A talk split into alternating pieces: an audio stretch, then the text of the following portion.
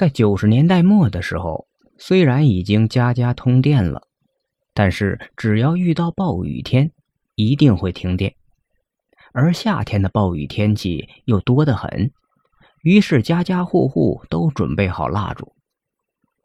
有一次周五，一家孩子在镇上上中学，今天回家。那天正赶上暴雨天气，天气早不早的就黑了。那家两口子还在做饭，家里停电了。于是他家孩子就拿出家里准备好的蜡烛点上了。刚点上，就听见有人敲门的声音。那孩子打开门一看，是附近的一个老人家。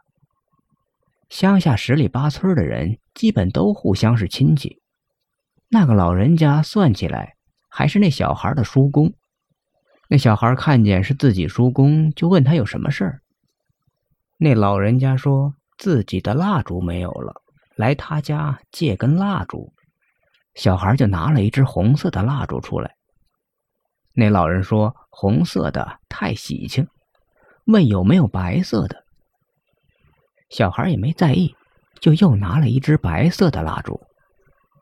老人家又说一支不够，要两支。左右摆着才好看。那小孩这次有点不明白了，为什么要两根左右摆着？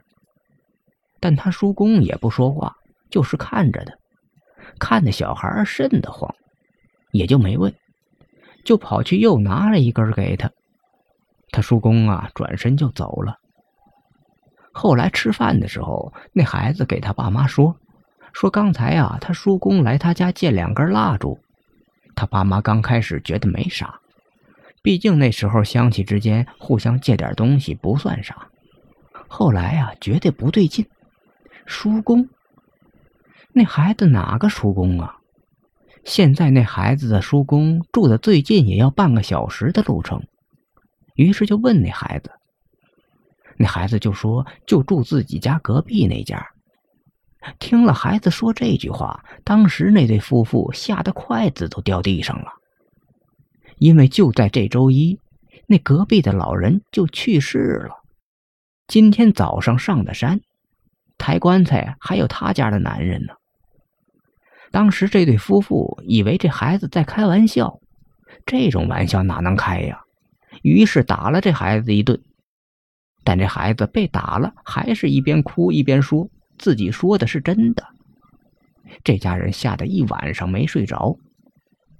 第二天，这家人跑去隔壁这老人家儿子那里说了这件事。他邻居听了也吓到了，当天就叫着道士先生一起去了他爹的坟那里。去了那儿，把这两家都吓着了，只看见两支蜡烛一左一右的在坟山上燃着。本来昨天是雷雨天气，别说你这蜡烛了，就是你是火烧坡也得给你灭了。这蜡烛还在燃着。后来呀，那老人家的儿子说，他爸特别怕黑，平时睡觉都是开着灯睡。家里为了怕停电，蜡烛准备了一大把。昨天他才入土，坟头刚点的蜡烛都烧没了。晚上又打雷，可能是他爸怕黑了，下来借蜡烛了。